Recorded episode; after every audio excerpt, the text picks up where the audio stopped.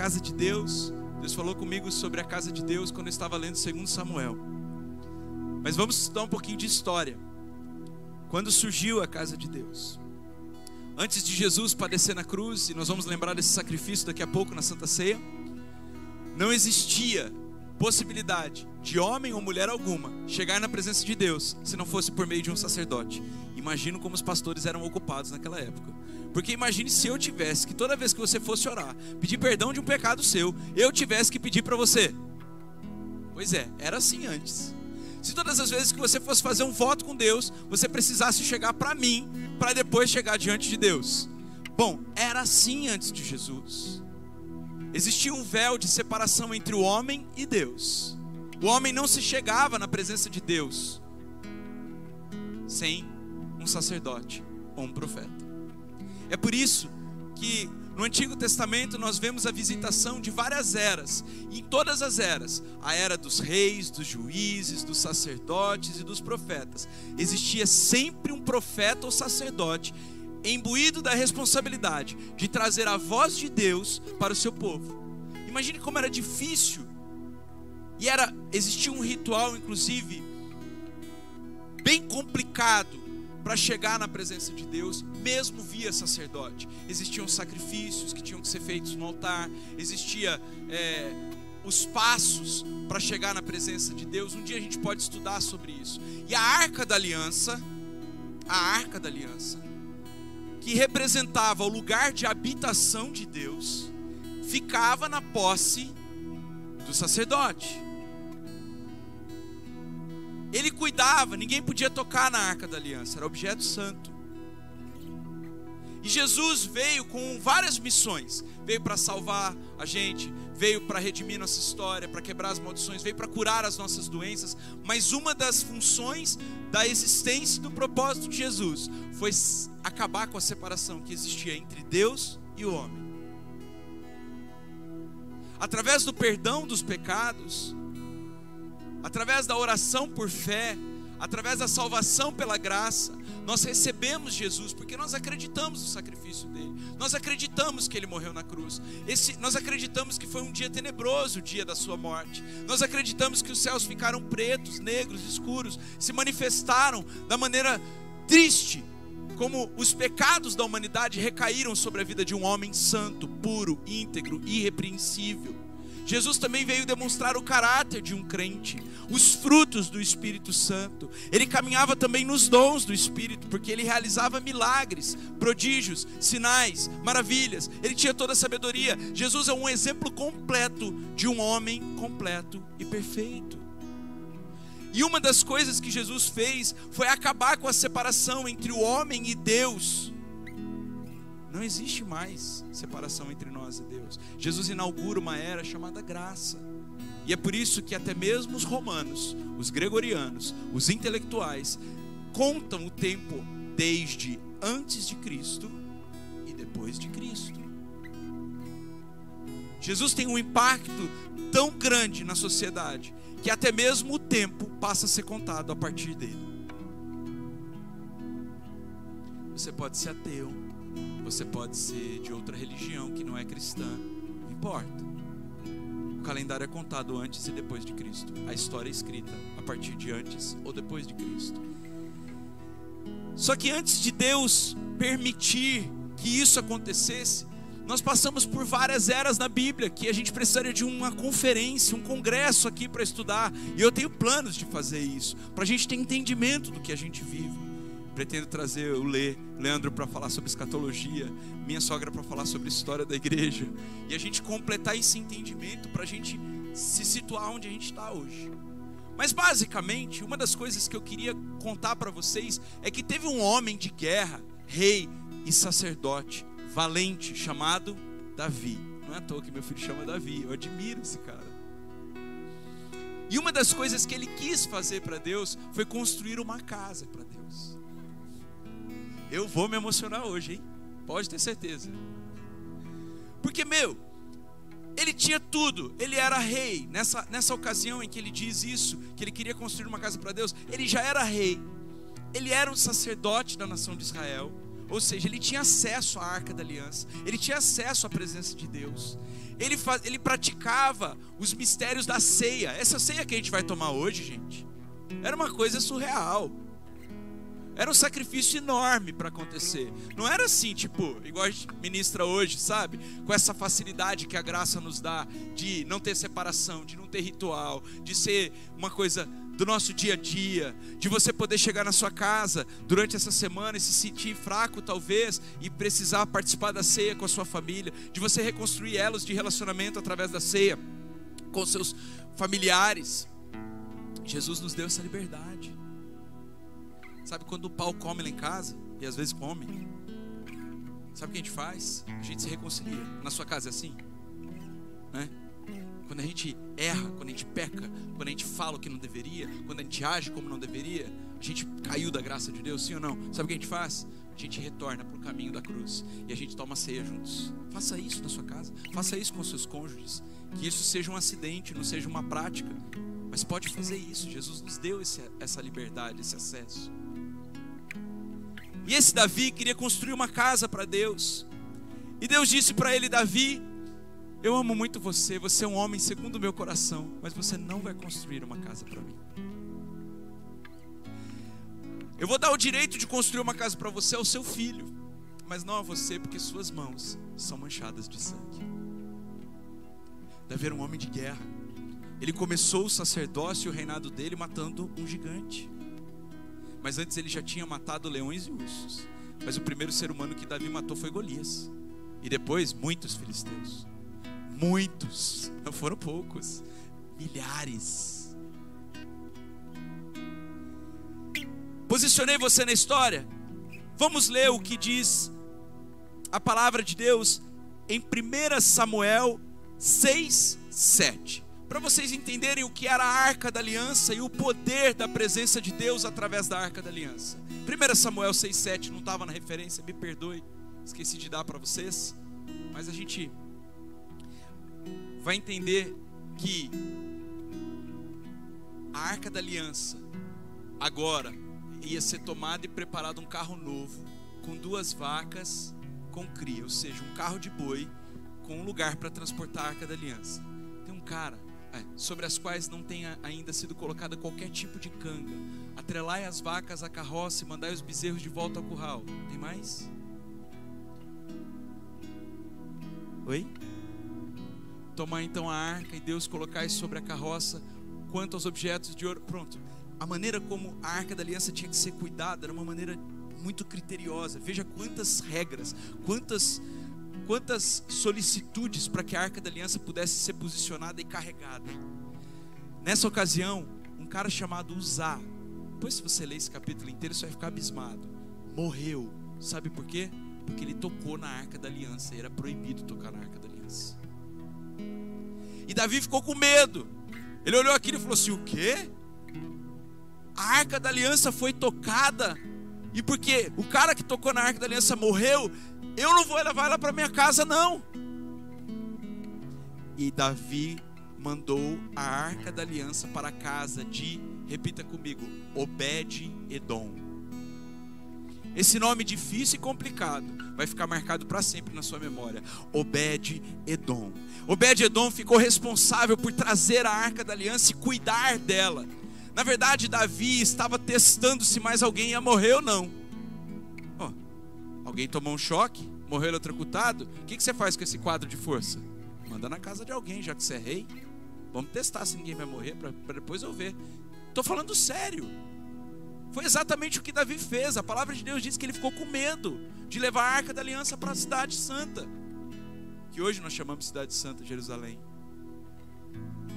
E aí, nós precisamos começar a parametrizar a casa de Deus, entender o primeiro princípio nós vivemos a era da graça, onde a ira de Deus não se manifesta nessa era como se manifestou no passado, na era da lei, na era do juízo. Nós não estamos vivendo juízo e lei, nós estamos vivendo graça. Porém, não significa que Deus deixou de ser justo ou que Deus deixou de ter ira. Eu provo para vocês na Bíblia, vamos para Apocalipse 16 nós podemos ler do 1 ao 15, mas eu vou te contar sobre sete taças em que Deus deposita a ira dele. Você acha que quando Deus vê uma menina de 5, 7 anos sendo abusada, ele não fica irado? Você acha que quando Deus vê injustiça por roubo, por corrupção, ele não fica irado? Você acha que quando Deus vê a desigualdade social que nosso país enfrenta e a sacanagem que existe lá em Brasília, ele não fica revoltado? Irado? Fica. Acontece que a ira dele, na era da graça, não se manifestará com destruição. Porém, ele está guardando essa ira em algum lugar. Os coléricos me entenderão muito bem. Quem é colérico aqui que sabe que é colérico, de temperamento? Levanta a mão. Pois bem, eu também sou. Deixa eu dizer. Colérico, ele precisa ter um autocontrole muito dominado pelo espírito. Ele precisa se dominar, porque senão ele vira um, um escândalo, um destruidor. Ele tem uma força bruta, mas ele também precisa do controle do Espírito Santo. Sabe o colérico? Ele vai aguentando, aguentando, aguentando, se equilibrando. Ele vai orar, ele vai fazer exercício. Chega uma hora, a elasticidade do comportamento de aguentar coisas dele chega no limite. E o que, que ele faz? Peca. Precisa da graça de Deus.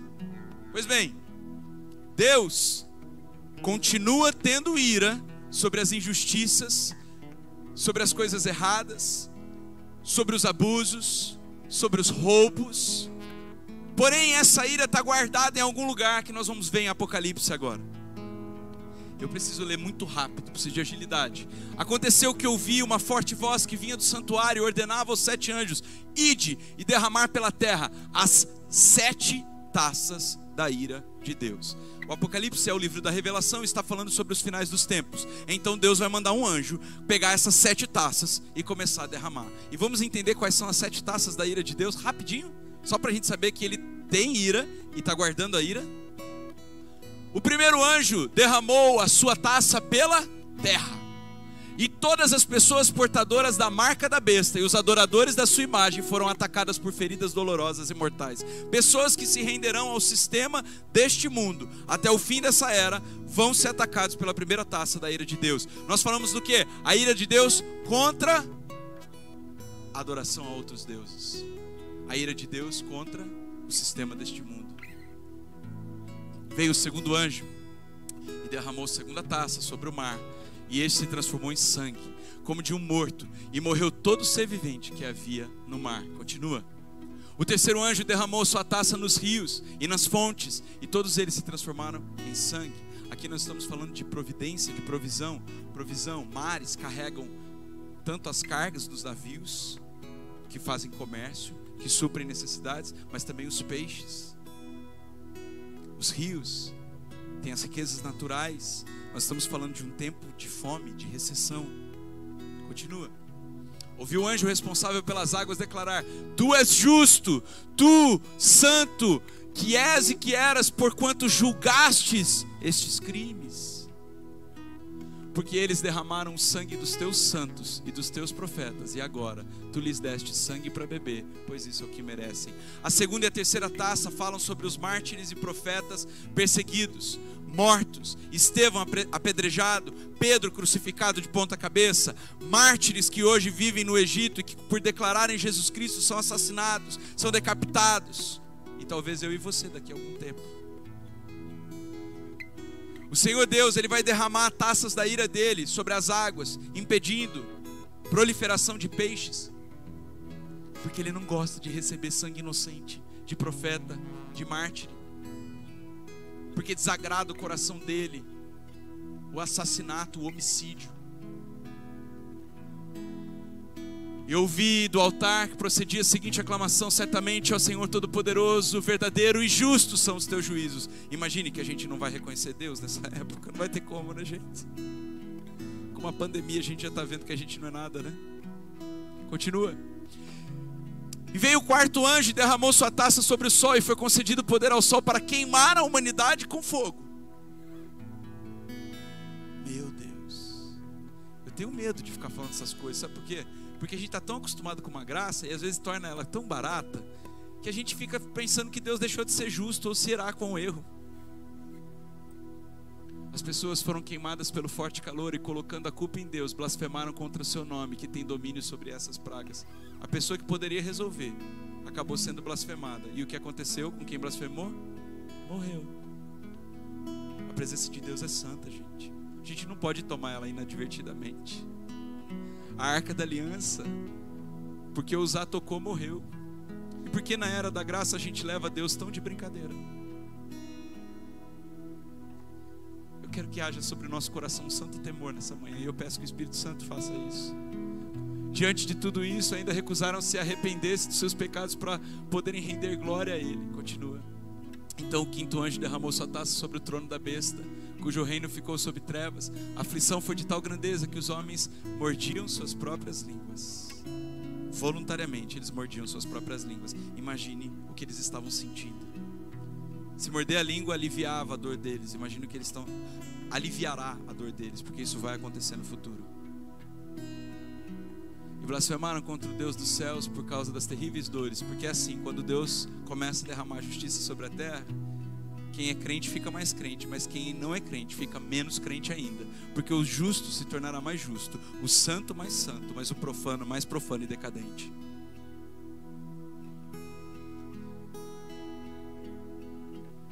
Vou parar por aqui, mas são sete. Querem mais? Vamos continuar até sétima, vai. Mais um pouquinho, vai. Tá dose, né? Eu estou querendo melhorar o sermão, mas é a palavra. Vamos continuar. Nem mesmo assim se arrependeram de suas obras malignas para que pudessem glorificar o Senhor. Então, qual é o primeiro problema da humanidade, gente? Desde a antiguidade, não reconhecer que Deus é Deus, tomar inadvertidamente a ceia, achar que a casa de Deus é qualquer boteco, achar que isso aqui não tem valor nenhum, que é só mais um lugar comercial. O dia que eu aluguei isso aqui e eu vim aqui com um grupo de intercessores, irmãos, líderes e nós oramos, nós dissemos: até hoje isso aqui era uma casa de bolo, podia ser uma sapataria, poderia ser uma loja de vender alguma coisa, mas a partir de hoje esse território é a casa de de Deus e contra as portas do, e as portas do inferno não prevalecerão contra a casa de Deus. Então eu disse bem pro, pro intermediador da negociação, eu disse, olha, aqui vai ser a casa de Deus. Nós vamos deixar esse lugar lindo. Ele está destruído. Nós vamos deixar ele lindo. Mas aqui habita a presença do Senhor. Você vai ter que tomar cuidado com a gente. Porque aqui não vai ser mais minha propriedade, propriedade de um comerciante. O Senhor vai velar por este lugar. Ele vai guardar, Ele vai abençoar, Ele vai fazer milagres aqui, mas aqui a presença de Deus vai habitar continuamente. Um dia, um dos nossos fornecedores de trabalho, de pintura, estava fumando aqui dentro, porque era obra. Um dos nossos irmãos chegou para ele e disse assim: Meu irmão, com todo respeito e amor no meu coração, eu vou te dizer, não fume aqui dentro, porque aqui é a casa de Deus. E ele veio me dizer: Olha, eu chamei a atenção. Eu falei: Se fez muito bem. Se eu tivesse visto, teria feito a mesma coisa. Aqui é a casa de Deus. Aqui a gente não se porta de qualquer jeito. Aqui a gente não fala de qualquer jeito. A gente tem respeito pela casa de Deus. A gente tem honra pela casa de Deus. A gente tem amor pela casa de Deus. Não por causa das paredes, mas é porque aqui a presença de Deus habita continuamente. Eu já estou com temor, mas vamos continuar. Veio o sexto anjo e derramou sua taça sobre o grande rio Eufrates, que fala sobre a fertilidade do Oriente Médio. E suas águas secaram. E aconteceu que observei saírem da boca do dragão, da boca da besta e da boca do falso profeta três espíritos imundos, semelhantes a rãs. Continua. Ora, são espíritos de demônios que realizam sinais miraculosos. Eles vão aos reis de todo mundo, a fim de reuni-los para a batalha do grande dia do Deus poderoso. A gente já sabe que vai vir batalha dos dragões. Entendam, China, aquela região do Oriente, que Deus vai fazer secar a fertilidade, mas que vai ter gente que vai fazer sinais miraculosos, mesmo não sendo em nome do Senhor Jesus. Quem já foi para a África aqui sabe do que eu estou falando. O Satanás sai do corpo de uma pessoa se materializa num gato, numa cobra. Eu já vi, tá, gente? Eu estava numa formatura de um projeto social, entregando certificado de diploma para quem tinha concluído o curso. A pessoa chegou perto de mim, do jeito que ela bateu, voltou. Ela voou, possuída por forças malignas. Satanás estava fazendo ela de, de cavalo de Troia. A gente vai ver sinais miraculosos feitos por não crentes. Mas isso tudo é o princípio do fim para o dia da batalha. Pronto. Acabou o terror da série. Vamos continuar.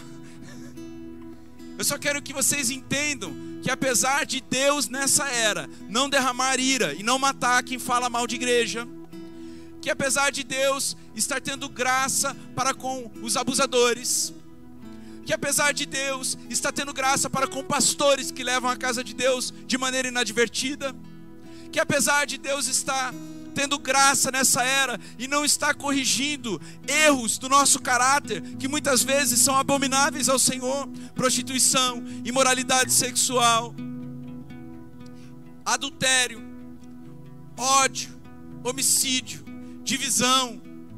Que apesar de Deus estar tendo misericórdia, Ele não deixou de ser justo e santo, e Ele não deixou de ficar irado com o erro.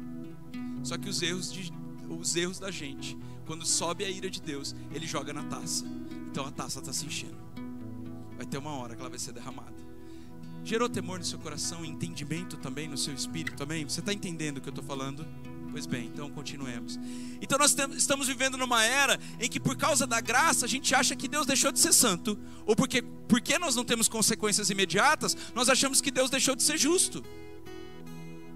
Mas isso é mentira.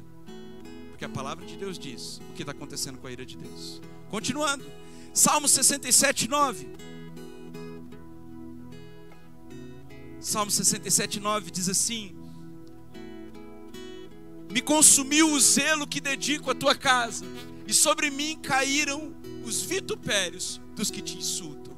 É mais ou menos Davi dizendo assim: Olha, eu tenho tanto zelo pela tua casa, Deus, que quem fala mal da tua casa, quem faz contra a tua casa, faz contra mim. Ah, quando você for pai, ou se você é pai, você vai entender o que eu estou falando. Meu irmão, você é crente, é pastor, é cheio do Espírito Santo, batizado com fogo. Você pode ser o que for. Fizerem mal para o teu filho, você vai querer. Se for colérico, vai ter que pôr na taça e pedir para que a graça seja derramada sobre você. Eu me lembro que na primeira escola que Davi estudou, aconteceu uma ocasião em que a professora sempre falava do Davi, nunca falava do porquê Davi voltava roxo, mas sempre falava que Davi deixava alguém roxo. Ele estava naquela fase de morder mesmo, né, que as crianças passam, e um dia ela escreveu um baita de um recado pra gente. Não, porque o seu filho mordeu e não sei o quê. E eu falei, tá, mano, estranho, porque eu não mordo você, você não me morde, a gente não morde Davi. Por que, que ele morde? Não, Dengo, é a fase, e não sei o que, não sei o que lá, beleza. Aí a gente foi, fui lá conversar com a professora e disse assim: ó, professora, com todo respeito, meu filho não vê essa prática na nossa casa, mas tem uma coisa que eu vou te falar: se ele está mordendo alguém, ele deve ter um motivo para isso. Eu não quero justificar o erro dele, eu já corrigi o erro dele, mas veja se não tem ninguém mordendo ele. Aí um dia Davi chega marcado no braço, lembra, amor? Eu disse: está vendo, amor? Aí eu levei Davi lá. Falei: quero saber qual foi a repreensão que você deu àquele que mordeu meu filho. Porque eu já corrigi meu filho, mas eu quero que quem mordeu ele seja corrigido. Era o filho de uma das professoras. Então eles não davam a advertência necessária. Então quanto mais o menino mordia Davi, mais Davi mordia. Eu quero te dizer uma coisa, como pai, eu me sentia a pessoa mais destruída e mordida do mundo. Eu falei, não tá certo isso, cara. Morderam meu filho. Davi está dizendo assim: não está certo falarem da tua casa, não está certo denegrirem a tua casa, não está certo levarem inadvertidamente a tua casa. Se fez para a tua casa, fez para mim. Se fez para um filho seu, fez para você, sim ou não? Quando é que nós teremos o zelo pela casa do Senhor, ao ponto de defendermos a casa do Senhor como nós defendemos a nossa própria, ou mais ainda? Engraçado que nesse período de reforma, nós precisávamos faxinar todo sábado. Tem mais uma semana ainda aí. E eu lembro que um dia tal Ana disse assim: Dengo, a gente precisa descansar um dia na semana, porque você trabalha de segunda a sexta, de domingo a gente está na igreja, e pá. Eu disse: É verdade, amor, mas a gente está passando por um período na igreja que eu preciso estar ali todo sábado. E quando eu estava faxinando aqui, eu era tão bom faxineiro. E eu pensava: Meu Deus, na minha casa tem uma pessoa limpando hoje, porque sábado é dia de faxina lá em casa mas eu estou limpando a casa do Senhor. Eu quero perguntar para você, junto com outros irmãos, quero perguntar para você o quanto a casa do Senhor importa para você mais do que a tua própria casa. O zelo pela casa do Senhor consumia Davi, porque nessa estação que nós estamos vivendo, existe uma estação de resgate dos valores. Entenda, nós estamos em 2021 e os sinais dizem que a volta de Jesus está próxima. Os sinais dizem em Mateus 24 que muitas coisas já aconteceram. E nós seremos aqueles que vão restaurar a casa de Deus. Sexta-feira nós estávamos na rua e eu vi crianças servindo. E eu fiquei emocionado e perguntei aos pais: por que, que vocês trouxeram? Ah, porque eles amam. Eles amam ajudar, eles amam servir. Tem mais, pastor. Um deles me disse assim: Pastor, quem acorda a gente domingo em casa para vir para o culto é o meu filho. Ele acorda cedo e fala assim: Vamos, senão a gente vai se atrasar para o culto. E eu pergunto para você: Você acha que isso é normal? Não, porque ele não levanta cedo tão feliz para ir para a escola. É porque nos últimos dias Deus colocaria um zelo pela casa dele na geração para restaurar aquilo que foi outrora destruído pela reputação de homens, por escolhas erradas, por governos e por Satanás que tentou destruir a casa de Deus. Ou vocês não viram isso veladamente nessa pandemia, onde tudo podia estar aberto menos a igreja, mas a igreja é aglomeração e os bares também, e as festas também, e os mercados do jeito que estavam também.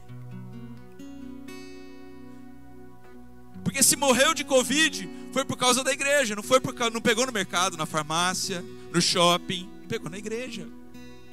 Eu fiz campanha o ano passado, na 13 de maio, lotada. Lotada. Eu falava, eu acho que o Covid não passa aqui, ele só passa na igreja. Nós vimos, literalmente, o STF colocar, outorgar poder aos prefeitos para fechar a igreja acima da Constituição Federal. Eu nunca vi uma lei municipal, um decreto municipal superar a Constituição Federal. Só nessa estação. Tem alguma coisa aí. Acorda, gente. Os nossos filhos com vontade de ir para a igreja, dizendo: Eu quero ir para a igreja, papai, vamos, senão a gente atrasa. Eu perguntei para o meu filho, enquanto eu estava orando para essa série na terça-feira, eu disse: Davi, o que é a casa de Deus para você? Ele falou assim: o lugar da escolinha da farol. E o que mais, Davi? Os meus amigos. Isso, lugar de comunhão. E o que mais, Davi? Ah, a gente ganha estrelinhas. Massa, filho, você é abençoado com o ensinamento. E o que mais, Davi? Ah, papai, eu gosto de ir na farol. Todo dia a gente vai na farol. Porque eu volto da escola e paro aqui. Todo dia. Deus está restaurando nessa estação o zelo pela fé, pelos princípios, porque na casa de Deus existe um poder liberado, uma honra liberada, e tem mais: a casa de Deus é a base para mudar o mundo, e eu provo para vocês em Miqueias 4:1, Isaías 2:2, é o mesmo versículo. Parece que foi a mesma pessoa que falou, mas foram dois profetas diferentes. Aí nós temos a confirmação de que foi Deus falando mesmo. Isaías fala uma coisa, Miqueias fala outra coisa, igual. Leiam, Miqueias 4:1. Nos últimos dias, eu sei de cor esse versículo, eu vou adiantar. Nos últimos dias, todos os montes, acontecerá que o monte da casa de Yahvé, de Deus, do Senhor, o templo do Senhor, para que não haja dúvidas, o templo do Senhor será estabelecido como principal entre todos os montes da terra. Que são montes? São lugares de influência, são governos, são estruturas governamentais, são estruturas econômicas, são estruturas de influência. É aquilo que decide a vida da sociedade. São montes. E se elevará sobre as montanhas, e os povos, repita comigo, os povos irão a ele você está no melhor lugar para transformar a sociedade, porque você está na igreja, na casa do Senhor, na casa de Yahvé, no templo de Deus. E essa transformação começa conosco e passa por nós e vai até os outros. Deus está nessa estação restaurando o temor pela casa dele. 2 Samuel 6:9. Aconteceu que uma dessas pessoas sem ter medo no passado de morrer, depois de usar ter morrido, e esse cara chama Obed Edom. Olha que nome bonito para você colocar no seu filho. Obed Edom. Procure um similar com significado. 2 Samuel 6, 9. Nesse dia, Davi teve grande medo de Yahvé e questionou como poderá vir a arca de Yahvé para ficar em minha casa. Vai que eu morro.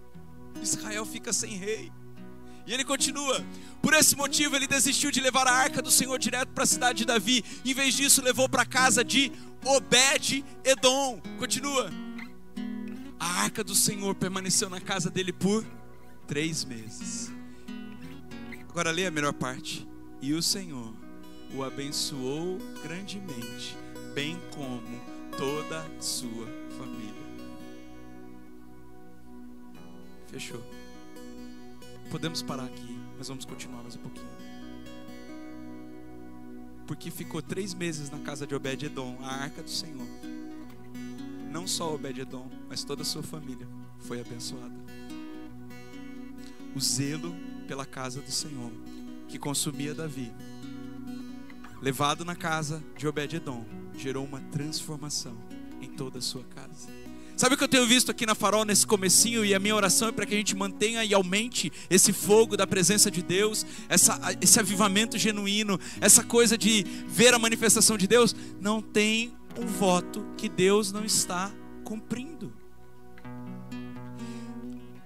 Gente, tem uma irmã nossa que deve estar nos assistindo online, que desde a pandemia ela só consegue assistir online até todo mundo está vacinado, é a posição dela e o respeito. Ela me mandou um WhatsApp essa semana que meu celular está com alguém.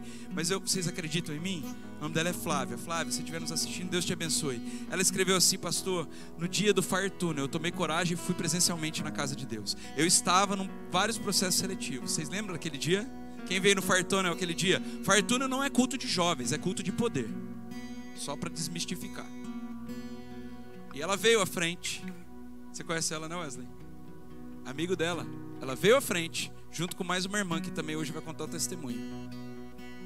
E Deus disse assim: Você contará o testemunho, a aprovação é sua. E o que aconteceu? O que Deus falou. Eu não estou vendo um pedido chegar diante do Senhor sem resposta, mas isso exige de nós um posicionamento de zelo pela casa do Senhor. Deus não precisa do seu posicionamento, você precisa do seu posicionamento. Deus não precisa da sua oferta, você precisa da sua oferta. Porque o seu zelo, o seu posicionamento e a sua oferta falam a tua semeadura, falam ao que você colhe com vida. Se você parar de dar o dízimo hoje, sabe o que acontece? Deus levanta um dez vezes maior que você. Porque a casa é dele. Ele se responsabiliza por ela. Mas e a sua vida, como vai ficar? Com essa brecha? Estou sendo claro num culto de ceia para a gente alinhar a nossa vida com os princípios da palavra de Deus, porque eu não acredito em evangelho sem transformação. Continuando, desculpa aqui. Informaram ao rei: o Senhor tem abençoado grandemente a família de Obed-Edom e tudo que ele possui por causa, por causa da arca de Deus, que era a casa de Deus do Antigo Testamento, que era o lugar da habitação do Altíssimo. Então Davi promoveu grande festa. A gente também tem que celebrar as vitórias que Deus nos dá. Continuando. Foi até a casa de Obed-edom e ordenou que transportasse a arca de Deus para a cidade de Davi. Esse rei era sabido. Ó, oh, Obed, é o seguinte, Obed-edom, ficou 90 dias aí, você já está bem abençoado, agora eu vou trazer a arca da aliança para a casa de Davi. Eu dou risada, porque uns vêm antes, mas outros vêm depois. O importante é que todos venham para a casa do Senhor. Uns acreditam quando não existe nada, outros começam a acreditar no meio do caminho. O importante é vir para a casa do Senhor, é o lugar da habitação do Deus Altíssimo, é de onde Ele libera as palavras sobre o nosso destino, é onde Ele muda a nossa sorte. Não é um curso que eu vou fazer que vai mudar a minha vida, me perdoe. Fala aqui quem gosta de fazer curso. Não é minha pós-graduação não é o meu mestrado, mas é a bênção do Senhor que enriquece e não acrescenta dores. Por último, eu vou ler quatro versículos que falam da casa de Deus. Salmo 23, 6. A felicidade e a misericórdia certamente me acompanharão todos os dias da minha vida e habitarei na casa do Senhor por dias sem fim. Um anseio manifestei ao Senhor e sua realização buscarei, que eu possa viver na casa do Senhor todos os dias da minha vida. Esse cara não era, com todo respeito, um gari. Esse cara não era, com todo respeito, um iletrado. Esse cara não era, com todo respeito, um miserável. Esse cara era rei de Israel. O homem mais forte e mais poderoso que até hoje Israel já viu Davi. Coração dele era para contemplar a glória do Senhor e buscar sua orientação no seu templo. O que você faz quando precisa tomar decisão? Procura um guru? Assiste um vídeo no YouTube? Ou vem para a casa de Deus?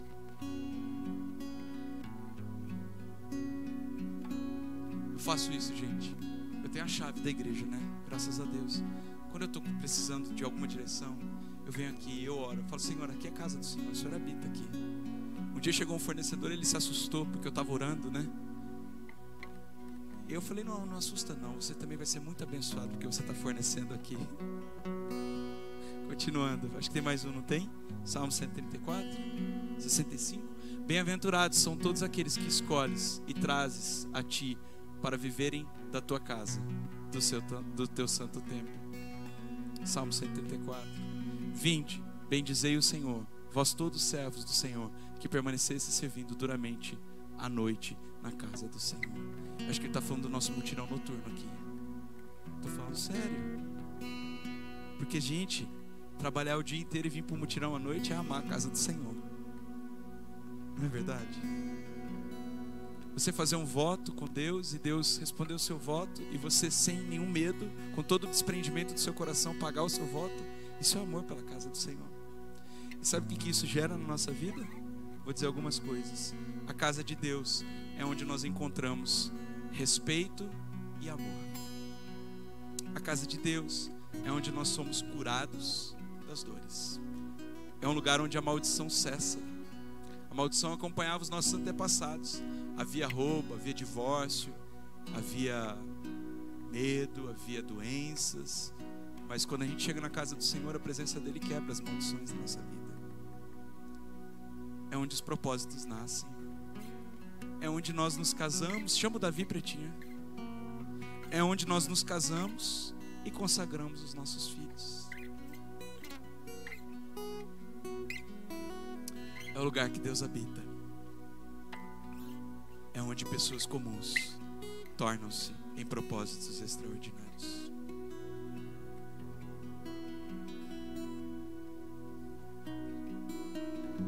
Dia que eu me casei com Tauana, nós tivemos dois casamentos. Eu já casei duas vezes.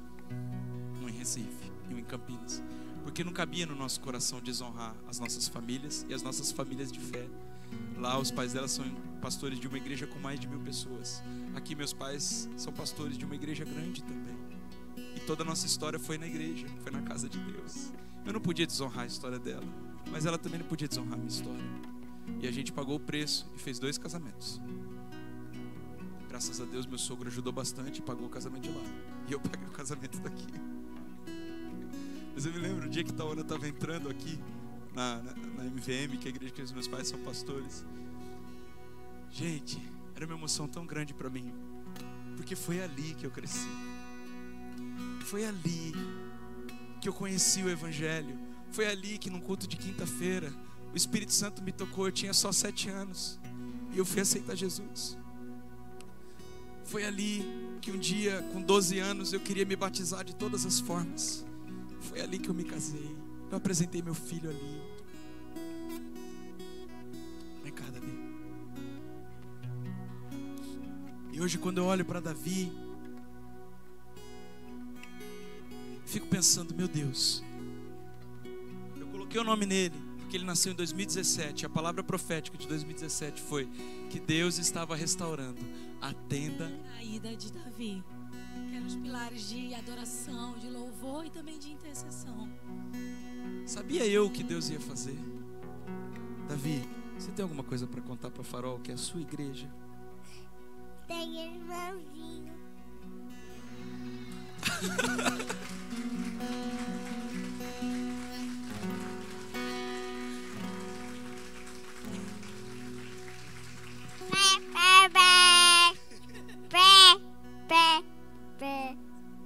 diante da presença de Deus. Você quer já? Eu preciso concluir. Bebe aqui. E é diante da presença de Deus que a gente já viveu as nossas maiores aventuras e vai continuar vivendo. Porque para mim é um privilégio poder edificar a casa de Deus. Davi quis fazer isso, ele não pôde. Ficou para Salomão a tarefa. Porque quando eu chego aqui, eu quero saber o que está faltando aqui, eu não quero saber o que está faltando na minha dispensa. Porque quando o nosso financeiro, que a gente já é bem organizado, viu gente? Porque quando eu não mexo com dinheiro, só sei quando tem conta braba para pagar. Quando meu financeiro chega e fala assim, ó, não vai ter dinheiro, eu disse assim, o Deus dono da farol vai pagar todas as suas contas e satisfazer em glória. Aí sabe o que eu faço por fé? Compro mais alguma coisa que a farol está precisando.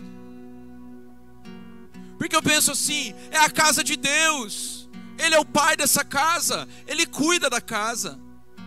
Eu quero perguntar para você, o quanto você ama a casa de Deus? E talvez hoje seja uma grande oportunidade para você se reconciliar com Deus, por muitas vezes ter tratado a casa de Deus como mais um lugar